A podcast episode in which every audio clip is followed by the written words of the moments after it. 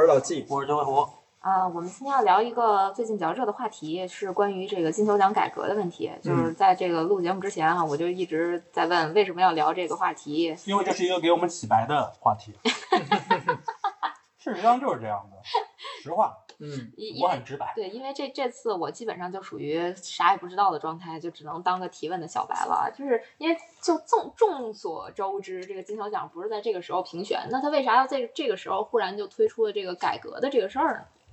嗯，他得说明，提前说明白这问题啊，不然的话，我临时告诉你，你不是又该说我了吗？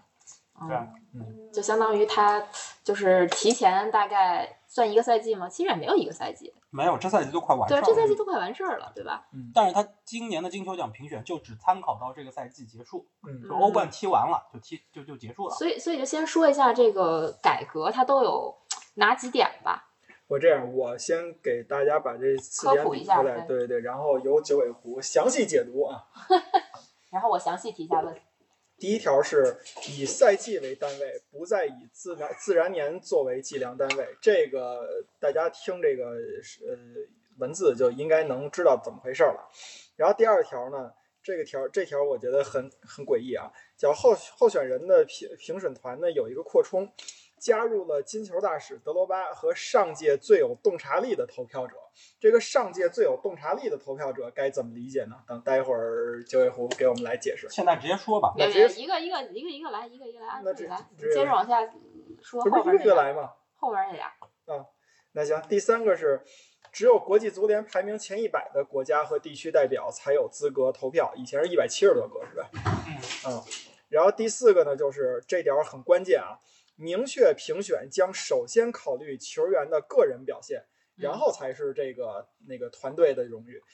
最后还有一句，移除考虑，就是不考虑球员职业生涯的总体规划。嗯，嗯，那咱们来给九尾狐时间啊。首先，以赛季为单位，不再以自然年为计量时间，这个该怎么理解？就说这个背后到底是有什么这个九九吧？对，以往的金球奖是大概在十二月左右公布的，它的投票的时候，在发给评委的规则里头有一条是金球奖的这个评选考虑的周期，嗯就是它有一个周期，就是截止到哪一天为止之前的这些表现，它的成绩、它的数据是作为考虑对象的。嗯像去年是到十月三十一号，应该是。那么现在就明确了，就是赛季结束，换句话讲，就欧冠结束的是那一天嗯，就是了。就五月中旬、中下旬，大约这个水平。嗯，那咱们说第二个，哎，那它这个呃开始时间呢，是从上次金球表投票完了以后的那个时间算起就，以赛季为单位嘛，你赛季是七啊八赛月赛开始季的嘛，就从七对啊月到八到七月对啊，，大就八月那会儿开始嘛，到第二年五六月，因为以往每次投票前都会给一个截止日期，嗯大家如果还记得的话，一三年那一次，就里贝里被 C 罗抢金球的那一次是，当然那个时候金球跟 FIFA 是结合的，就 FIFA 嗯世界世界足足球球先先生生是结合的，那一次是把投票临时延长了，延长嗯到了这个世界杯附加赛附。加赛结束之后，那么显然 C 罗在这个附加赛当中的表现就被考虑进去了。嗯所以就以往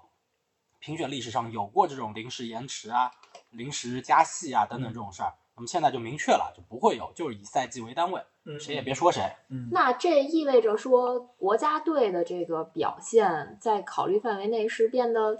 就它这个因影响因素是更大了呢，还是更小了呢？还是说其实差不多呢？应该说能解读的是嗯，二零二二年世界杯对不在这次金球里头，但是在下次金球里头，嗯，嗯，所以说这赛季已经尘埃落定了，表现不是那么理想的这个球星们，可能是原来考虑说是我要不跟着队伍拿个世界杯冠军，然后你考虑我一个金球奖，今年没戏了，嗯，嗯，大约是这个意思。哦，其实就是说，在时间的评选上，让这个事儿变得更公平，而不是说可能为了某人开后门儿或者是调整时间这种。至少他把那个错位的那个感觉给给给弄没了吧，就是都跟着欧洲赛季走，不是自然反正年。反正就不用再通知了，就是嗯具体到哪一年，因为这个通知每年只是下发给评选的评委，嗯这个事儿大家不就公众是不知道的，公众怎么知道呢？也是评委那边对外透露的。对对外透露他的邮件被谁看到啦，或者他这个事情故意透露给谁了，嗯，这事儿就公布出来了。那是还是说白了，就是他为了增加这件事儿的公平性，所应该以是以以这个赛季为单位了。嗯，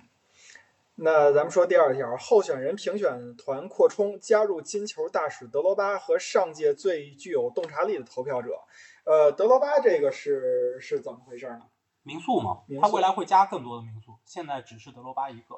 那他的投票占比的比重呢？这没具体说。这个没具体说，也就是，所以我们现在其实不知道德罗巴是占一票，还是说他占更多的票数，或者说这个所谓的金球大使，他投票的比重会占多大？嗯，目前还没有一个定数嗯，对吧？我觉得应该不会大于一票吧，因为名宿你再怎么着，你也就是个就是只教练和队长这个水平的这个，对吧？那你们认为这个所谓的上届最具洞察力的投票者会是一个什么人呢？这我最不这个是有说明的，嗯嗯，这官方有说明，就是哎，你先别说，咱先猜猜吧，咱不知道官方说明，先猜猜我真不知道，我看着这个我就一头雾水是。知道你不知道，所以让你哦对猜嘛。啊。所以让你猜嘛，你就没有个方向吗？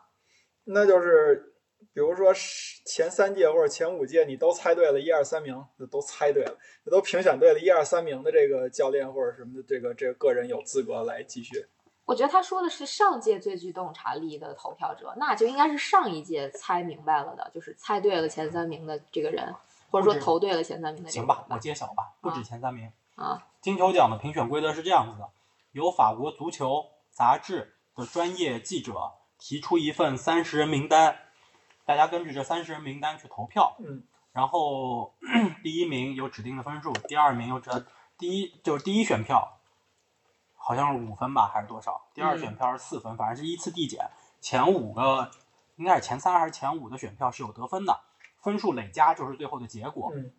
最后的金球奖评选是看这个总得分的。那么现在这个最具洞察力这个，呃，就是你去年的投票结果和这个实际的这三十人的排名的结果是最接近的那个。哦，吓我一跳，我以为要完全一致呢。我说那这诸葛亮 肯定没有办法。不是你做不到能，你你你没有办法做到说一百七十个人一定都是跟那个，或者说当中有一个跟那嗯个是完全一致的，这很难。嗯，但是我有一问题，嗯，你投票的这个人数已经是在这儿摆着了，然后你从投票的里边儿再选出一个最具洞察力的人，啊，也就是说，就有比如说今年我是这个巴西国家队的队长，但是明年我不当队长了，或者我不他当们没教有练队长啊不是金对球这奖已经全是媒体了，啊，媒体是吧？就以我我可他能只发给媒体。啊，就是我可能去哦，对我跟那谁我不是我谁我只管你是体坛的，你就有选票，你就有一张选票。明白具体你体坛的谁投的，我不管。就是、啊那就是说，比如说我是体坛的老上季，一啊届，嗯然后我上一届我猜的，我我评的跟那个媒体是不是跟最终结果是比较类似的？然后呢，下一届我就得到了这个这个就是叫什么？就不是最你，是体坛那体坛有几票呢？一一票啊，一家媒体一票。那不不还是一他他的意思就是说，如果他上一届猜的非常准，他是嗯这个所谓的最具洞察力的对啊投票者，那他是不是会多多额外的一票呢？就比如说他是上一届他是代表体坛的，这个我没仔细解读。对，不然的话，对，你不然想的话，这个票数是没有变化对的。没有那你变增过那那你增加应该也就反正跟德罗巴那情况一样。对，就是应该是增加一个名额吧，这种的。嗯，反正这个我觉得就是就是可能值得再往后嗯研究一下，到底增加，因为就就金球奖的评选来说，它是各个媒体来投这票嘛，嗯对吧？哎因为现在是一个方向性的一个一对个叙述。所以那是不是就意味着说，打打个比方，老纪是体坛的，或者说老别别说体坛吧，就老纪，比如说是 BBC 的，对嗯吧？BBC 比如说有这一票，然后上一届 BBC 这一票就猜的特别准，嗯，那新的一年是不是 BBC 他就拥有两票了？就是或者说，呃，当时帮 BBC 投票的这个人，他是一定是有一票的。另对外一因个，为分成两种情况，第一种情况是我上一年我当了这个最具洞察力的这个人了，然后呢，我今年我还在 BBC 干活，那你给不给我这个这个 最具洞察力？反正我都有这么一票。对，对吧？是这对一种对。当然，另外一种情况就是我不在 BBC 干活了，改成了太后去 BBC 投票，那是不是说有有这个洞察力的这个情况的话，那我也应该是有额外的一票，我可以以个人身份或者说是怎么样，我去投这一票。嗯，啊、如果要是规则还没有解释的话，就像九尾狐刚才说的，有可能这是一个呃方向性的东西，它里边还有一些细则还需要对继呃续。再继续给大家解读一下。对对对，因为它现在是，就是未来它现在是三个方向，嗯一个是前一百的媒体，嗯一个是大使，嗯再加上一个最具洞察力，嗯它这个三个选票的权重应该是不一样的。嗯啊，对，所以至于是不是多一票，还是在权重上增加，嗯不好说啊，对，也有可能是你就可能不增加票数，就你只是 BBC 增加的权权重重，多了，对吧？然后第三条就是说，只有在国际足联排名前一百的国家和地区代表才有资格投票。嗯，他这应该是男足前一百和女足前五十，我看应该是。我我反正看到的一个报道是这么说的，男嗯足的前一百和女足前五十那。请问是男足投男足的，女足投女足的是吗？是是这对么金球说奖吗分开的对吧？对嗯嗯。哦，这个那这个还是还是得有点意思啊，就是说你这国家队能进前一百，你才有资格投票，你进不了前一百，目前看来，中国国家队还是中还是是安全还是安全就的是中国的体体体上岸了坛周上岸报了还是安全的。上这岸事儿了这事儿其实是这样，之前就有这个规定，嗯嗯只是这两年给改过来的。啊，就之前嗯之前金球奖的票就不是全球的所有媒体都有的，嗯是这两是近几年改的这么一个规则，嗯然后变成了全球的媒体都有，所以就有一些什么这个什么洪都拉斯呀、嗯马达加斯加呀等等的这种，甚至他们都不知道斐济呀足球是什么汤加呀，对啊，可能就开始乱投了什么的嗯也有。嗯，明白。嗯那第第四点就是说，明确评选将首先考虑球员的个人表现，移除考虑球员职业生涯的规划。其实这点我比较不明白，什么叫球员职业生涯的规划？这个怎么听怎么像是就是你去去一个企业应聘，然后 HR 跟你说你我不考虑你职业生涯规划，你个人能力咋样？啊，规划我觉得他的翻译是有问题对的。嗯我也觉得这个翻译应该就是有说问题职业之前职业生涯的一贯表现吧，我觉得可以这么理解。因为那个，嗯，我记得是哪一位投票者骆明，还是国外的一个媒体投票者，在解释他去年的投票的时候，骆明去年应该第一票投的不是莱万，嗯就第一选择选的不是莱万，就是因为之前的金球奖评选规则当中有一条是球员，呃，以往赛季的表现。对和名声，就声誉对， （reputation）。嗯，对，所以这样子的话，其实换句话讲，就是你在这种球王时代，那你就很悲哀，嗯因为他们一贯很强。对， 金球奖虽然惯着这个数字的这个年份的事年份的这个事情，嗯什么二零二零啊、二零二一啊，但其实不是，它反而还是要参考你以前的这个成绩和你的历史和你的这个地位。嗯现在就改了，就只看你这一个赛季。嗯，而且你历史有多强没用，对你上个赛季二十加十，这个赛季零球零助，你这个赛季就是完犊子。嗯嗯，这是属于直接硬性的那种红线就给你卡下来了嗯。而且呢，它这里边儿其实就是我我找到的这个媒体说法，它只提到了说是考虑呃，首先考虑球员的个人表现，就是它解决的是一什么问题呢？就是这个队员本身在这一个赛季里边儿不是那么突出，但是你比如说他正好在这个队伍里边儿非常的强，然后这个国家队你也拿了世界杯了。啊、就特别是以世界杯为若若日尼奥，呃，对对对，就是那样，若日尼奥和梅西，对，啊就这种的。你国家队拿了一个这个洲际杯赛，甚至世界杯赛的冠军，然后呢，那个这个光环就已经无限的大了，以至于可以忽略掉你可能整个赛季都相对来讲平庸的这么一个一个表现吧。他主要说的是这个问题。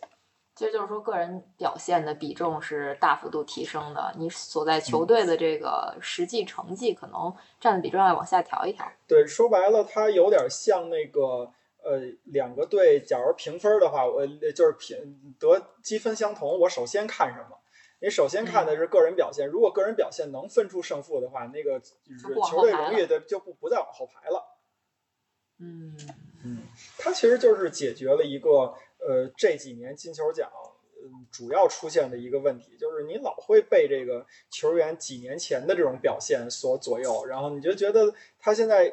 自己跟自己比可能下滑了，但是他可能那个仍然是属于顶尖的这个行列里边啊，那我就直接就给他了，就这种的可能会现在更拼一些，更吃数据吧，可以说，那其实说说白了一点儿，就就是说白了，就是像梅西、什么 C 罗这种，就是想靠着吃老本儿继续拿金球奖的可能性已经不大了。你这话可小心啊！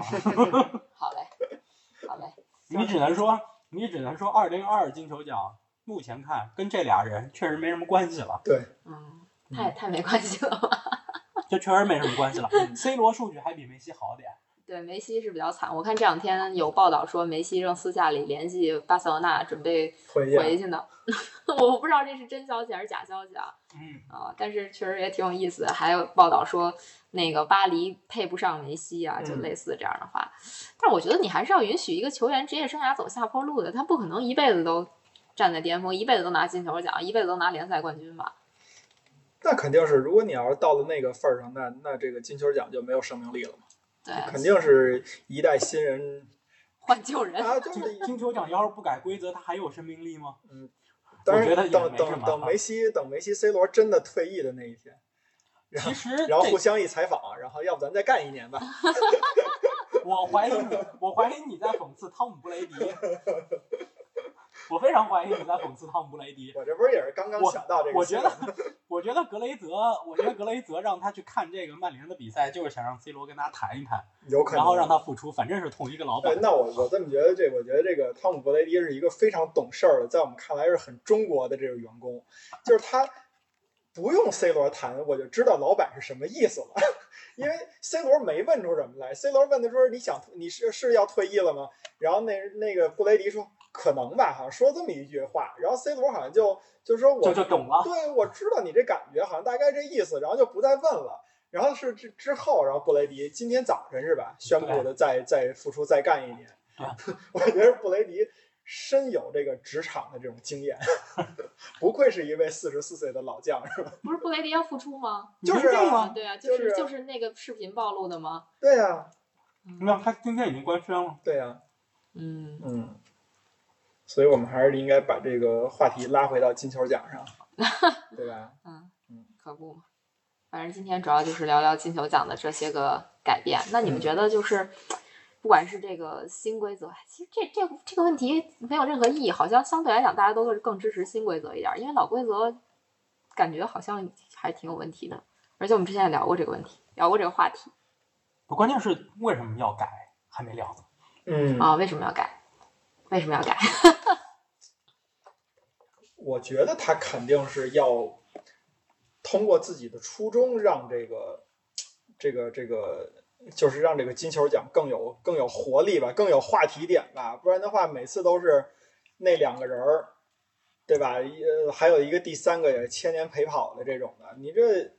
广告你也收不上来了，然后你这个炒作你你也就能炒作这俩人儿，但是你哪儿哪儿哪儿比那个百花齐放的那么炒作要好啊？对，就是感觉关注度在下降，它就到了必须要改的这个阶段了吧？如果它不改的话，继续照这条路走下去，它可能不管它这个奖项的商业价值也好呀，包括世界范围内的关注度也好，都处在一个下行的阶段，它需要一个嗯契机，或者说需要一种方法或者手段来提高它的关注度，哪怕它是一个失败的改革，但是提出了这几点，呃，很大程度上也会引发大家的一些关注吧。反正 这个改革是深得我心啊，就是嗯确实是。但是至于为什么要改呢？反正结论我觉得你们说的是对的，但是这个就是里面的链路链路方面可能有些问题。嗯就是你要是不改，一直延续之前那个那个那个那个方式的话，其实这两年这个金球奖很受关注，嗯它的话题点很大，嗯因为它争议很大。但是争议是好事儿吗？有的事情是好事儿。金球奖这两年的争议不是好事儿。以前在这个品牌圈，或者说在这个市场营销圈，有一句话叫“黑红也是红”，嗯对，但是这两年，很多情况下已经不是这样了，黑红容易翻车了就。金球奖现在就有点这趋势，就是这两年都是黑红，因为你争议争议太大。你其实从一九年开始就是，一九年范戴克嗯没拿，嗯输给梅西了，但人欧冠半决赛把你巴塞罗那淘汰了，嗯对不对？然后二零年你直接就任性不平了，二一年梅西跟莱万这事儿，嗯，很我们之前录过，嗯对？吧？你最近两三年、三年时间，你这个事情都是争议很大，它属于是黑点，就是对于这个奖项来讲，就是你缺乏了大家认为的那种所谓的专业性和公正性。我那么这种情况下，其实对他的一些招商啊，这个未来的关注度的增长的这个趋势啊，是有影响的。就品牌形象不好。对，品牌形象不好了，赞助商也不愿意掏钱了。嗯但是其实你想，金球奖每年办那么大一个盛大的典礼，它是需要大量的资金支持的。嗯那这些你没了，你这奖项就下不去，就进行不下去了。这是第一个，第二个就是 C 罗和梅西毕竟年纪大了，嗯那而且今年这俩人这表现吧，对吧？梅西欧冠已经被淘汰了，嗯然后在法甲也没踢出什么好的数据来，对吧？然后内马尔今年也不行，到现在好像四球五助攻，嗯啊，就呃就拉拉不出来这些好的东西了。那 C 罗在曼联就大家也看到了，个人数据还可以，但也没有那么亮眼了。嗯到现在进球数没有上双呢，全部比赛。曼联的欧冠似乎也有点悬，嗯对吧？那你这种情况下，他为了应对后 C 罗时代，那他必须要更做出一些调整和更改了，是为了这个奖项能够更持久的评下去，并且保持其之前所一直一贯以来宣称的公平性和专业性。如如一一向以号称专业性著称的金球奖，这两年走的是一个黑红路线，然后他们怕的就是按九尾狐的逻辑啊，他们怕的是如果再这么黑红下去，大家就起义了，就干脆别评了，我也不给钱了，你也别评了，我跟你说，这这事儿他要再这么下去，真要这样了是吧？就明后年的金球奖可能就跟去年的 F 一差不多。到现在为止，F 一去年关于麦克马锡的那些事儿还争论着呢。嗯， 嗯，但是时间还是 会抹平一些东西的，而 且而且大家欧都足是健忘 的。而且欧足联给自己提前留了一手，就是你看 C 罗、梅西这两个这个赛季啊，俩人都已经这么这么着了。然后呢，那个内马尔呢，这个也是这么着。万一万一，你说这仨里边儿，这个世界杯再拿一冠军，你说是评他好还是不评他好？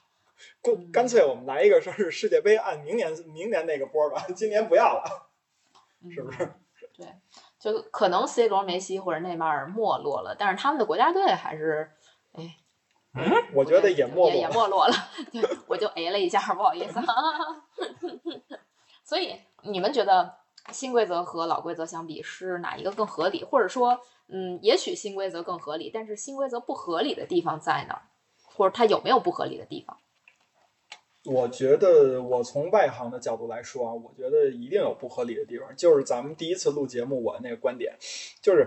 本身足球是一个团体运动，而且是所有的团体运动里边最吃团体的这么一个一个运动。然后你评选这个是个人奖项，从这两个角度来说，你的这个奖项天生的就跟这个这个这个这项运动呢是有一个相悖的。啊、所以但这个这个东西你是抹不平的，你无论用什么样的办法，你都会造成争议。我觉得它的改革的方向和初衷，这没得说，一定是好的，就是想希望让这个足这个比赛这个评选往更公平公正的角度去走。但是我觉得最后实践下来，那、看着吧，我觉得今年的金球奖评完以后，一定遇到这争议。嗯，对，实际还没出来，所以具体会发生什么，现在也不好预测。那九尾狐觉得呢？嗯，首先，其实我前面已经说了，就是现在金球奖这个改革对比老的规则，深得我心。嗯就是他把规则更明晰化了，而且很明确。我先看个人的，对嗯个人数据，你本身就是一个评个人奖项的这么一个奖项，嗯那你这么改也没太大问题。嗯啊就你那因为其实我们包括我们现在自己上班儿，领导老爱说什么呀？嗯数据可视化，就是你干了什么事儿，你你你别说，你做个 PPT，对，是这意思。就是你你得你得说你干了这活动，你花了多少钱，你带来了多少流量，嗯或者怎么着，对吧？然后你每一个 UV 是值多少钱，对吧？你在流量上有什么提升，有多大的嗯提升，你必须是数据可视化。这个东西就评价结果，数据是最简单的一种方式。而且嗯这个金球奖现在就一百个评委，这个这个这个话题，其实我们在之前说金球奖的时候，说二零二一金球奖的时候，嗯我们提到过。就现在就是金球奖一百七十家，嗯就有几家就是瞎评，他都不知道，就他都没搞清楚足球，就国际足坛这些人都他妈谁跟谁，脸都长啥样，在哪个队踢，什么样的成绩，他都搞不明白，他就开始投。所以为什么之前的金球奖他一百七十人的时候，哎，他专门有一条写明了考虑这个球员的 reputation 啊之类的这个东西啊，就是这些人准备的。嗯那现在只有一百家了，世界前一百，怎么说这些没这这这些国家的足球记者还是相对靠谱的。还是看球的。对，还是看球的，他起码还是知道这这这是谁，在哪个队踢，踢的哪个位置嗯啊，这个都没问题。嗯但是你要说这金球奖当中有一点什么呢？就是非前锋球员或者非进攻球员想得奖，越太来越难难了，嗯啊对，嗯， 几乎就不太可能了。因为刷数据，对我也是这么觉得。其实呢，金球奖历史上呢，后卫拿的就不多。对，贝肯鲍尔、嗯卡纳瓦罗，还有个谁忘了，一共就三个人，嗯三个后卫。而且这三个后卫当中，像贝肯鲍尔踢的还不是一个现现代代意意义义的上对的中后卫，他是一个清道夫的角色，他有时候还是往前走的，嗯，对吧？啊，另外一个后卫啊忘了，然后反正你之前后卫就很少，最接近的近几年就是范戴克，嗯，但是你未来，我一拼个人数据，后卫更难，因为大家一看先看什么呀进球，然后是助攻，对，对吧？你后卫有什么数据啊？嗯，后卫解围、头球、 争顶成功率、拦截这些，那他数据肯定没有进球那么亮眼。而且嗯大家都知道，说一场比赛你一点五个拦截或者二点三个拦截抢断什么的，都算比较正常对的，对对就好对对好后卫的标准。但是你进球场均一个那都很难，嗯，场均一个那是顶级就神中锋风了，对，神锋了。你想想，场均一球什么概念？英超你得进三十八个球，你还踢那么多欧冠、足总杯等等这种，一个赛季你不进个五六十个球，你都做不到场均一球。对，所以它难度比较大。嗯那你数据不能简单比较，就是二大于一，不嗯是这样子的。那你必须有个标准，但现在这个细化标准是没有的。对，所以其实我们之前那节目当中也提到过，就是你像英超范特西这个游戏啊，它有一个标准，你进一个球，对吧？后卫得六分，嗯中场得五分，前锋得四分，为什么？跟你的职责有关系，对，对吧？跟你的进球难度有关系。然后呢，门将呢得分怎么得呢？三次扑救得一个，嗯得一分，这也是跟难度有关系，对不对？所以就是你得，就是你如果有一些这种细化的标准，它就会非常的客观。嗯，但如果非常的客观呢，你也不需要投票了。对，你就赛季末那个直接公布考试成绩就行了。对，另外，嗯另外这个金球奖，刚才九尾狐说的这个，其实是一个比较专业、比较深入的这么一个可能会造成这个这个争议的一个点。我说一个比较显显而易见的点啊，就是金球奖这个规则啊，这么改，它其实主要解决了是今年的。世界呃，这个金球奖的这个评选的问题，假如说再赶上后一个双数年，这个双数年里边有世界杯了。呃嗯或者说是有，呃，对你咱就说二零二三年吧嗯，二零二三年这这个赛季里边，世界杯加进去了。好，假如还是 C 罗跟梅西两个人争，C 罗拿了一个这个欧洲金靴奖，俱乐部里边的，对吧？然后梅西拿了一个世界杯冠军，外加世界杯最佳球员，然后再加一个世那个世界杯金靴奖，你说这俩人怎么比？对吧？我觉得，那你你不能说世界杯的这个数，我对吧？世界杯梅西进假如咱就往一大了说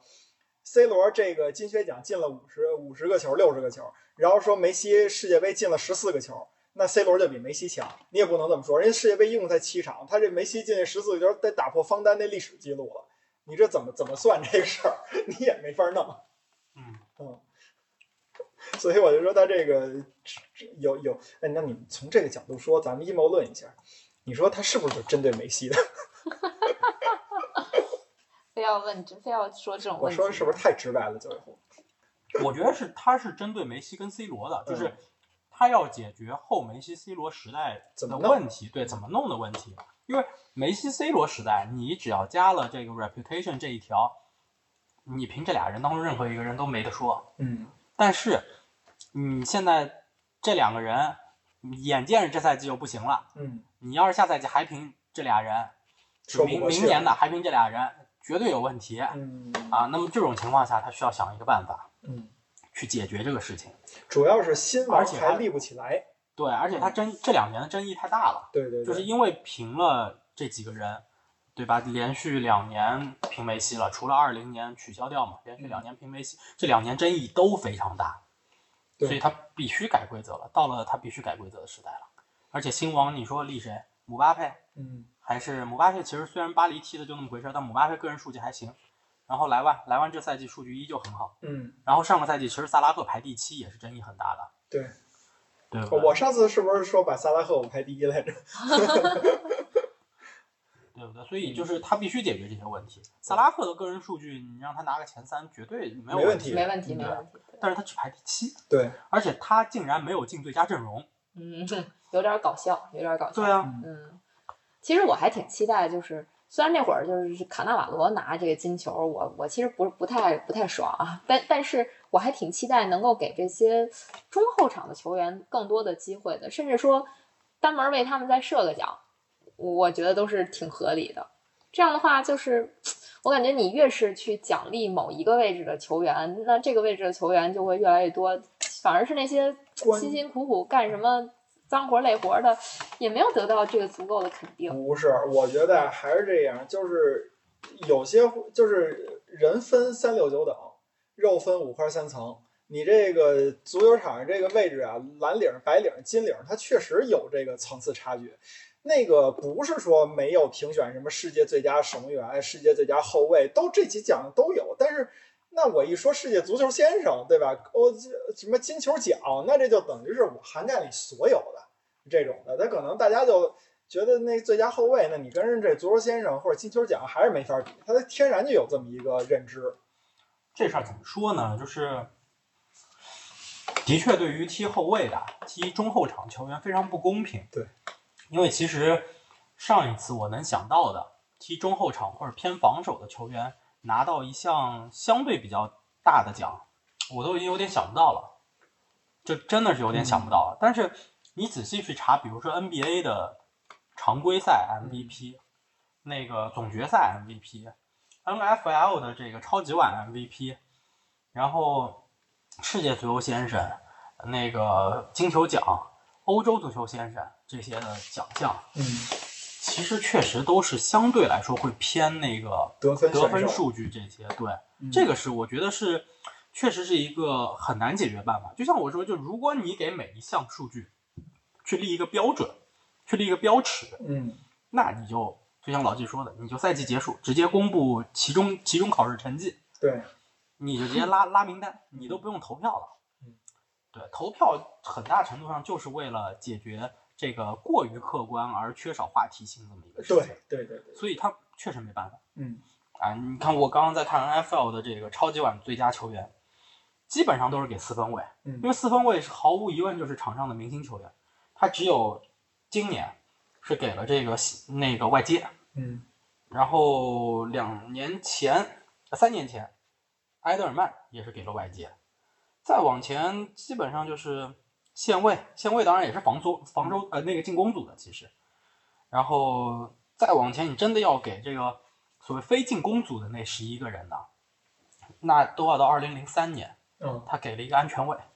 那是特勤组。都快二十年了，对啊嗯，所以就是这非常正常，这非常正常，就是你到最后还是主要看就是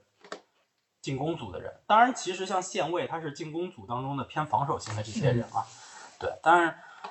这个东西就真的是没有办法，嗯，对，你到最后就还是主要看，还是主要看数据。因为从这种得分类的这种体育，就是对抗类的这种体育的，它的精神，就是设立这个游戏的精神来说，鼓励进攻，呃，鼓励进攻，为什么呢？因为你进攻的这是是一难事儿啊，你得破坏这个零比零的这个军事嘛，对吧？因为你开场的时候都是零比零，你需要干的事儿就是我想方设法去破坏。那防守位他就相对来讲更主动，更他可以更消极、更主动嘛，就是说我我守住就好嘛。嗯呃，你变你自己爱变变，然后我这边我我就消极，对吧？我就但是我主动，因为你变你要想琢琢磨招儿，我就在这儿待着就好了。这种嗯，那就不知道什么时候再出下一个，对吧？进攻型后卫、带刀后卫，然后嗯拿一个金球奖，同时他还得他在的球队可能还得给他加持一下。虽然说球队的这个而表现不能占大头吧，其实你从这个角度来想，当年卡纳瓦罗为什么拿那个呃世界足球先生？你是就因为意大利太消极了不。是是因为你当时全年可能这个进攻球员都没有表现特别突出的。如果当时要是有一个那个真的 C 罗、梅西成长的那么快，能跟卡纳瓦罗一较高下的时候，我觉得还是得给进攻球员，当年他的团队成绩也确实比较突出，确实突出。对，是然突出后他呢，就当年呢，可能在意大利啊什么的，就这些锋线上就没有特别突出的人，对就是一个集体足球，嗯，那就最后就还是到了卡纳瓦罗，但是毕竟他也是队长，那年我印象特别深，二零零六年世界杯，意大利队是应该是三十二支球队里边进球最多的球队，他们的最佳射手进了几个球呢？两个球，哈、一共是这个队里边有五个队员都进了两个球，其中还包括马特拉齐。 你总不能给他吧？啊就是反正就这意思。你要说从进攻角来说，意大利真的不拿不出手来，对啊，对吧？你说之前的维埃里什么的，那你想想那年意大利给你留下印象印象最深的是谁？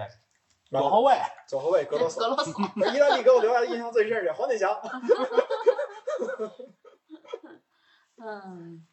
好吧。那其实关于金球奖的这个改革的这么一个讨论，今天就到这儿了。我们就等等看这个等今年的这个金球奖，或者说这个赛季的金球奖，到时候花落谁家，我们再来嗯看看新改的这个规则到底适不适应这个足球运动发展的历史潮流。我更期待二零二三年仍然是梅西和 C 罗争霸。我要，我希望让他们也给这个专业打分团队也打个脸。那我不太希望。哎，不是，因为我我想我想的是什么，我为什么这么说啊？就是说我忽然想了一句话叫“岁月穿梭催人老”，它最终的那个字儿落在哪儿？是落在那个“催”字儿上。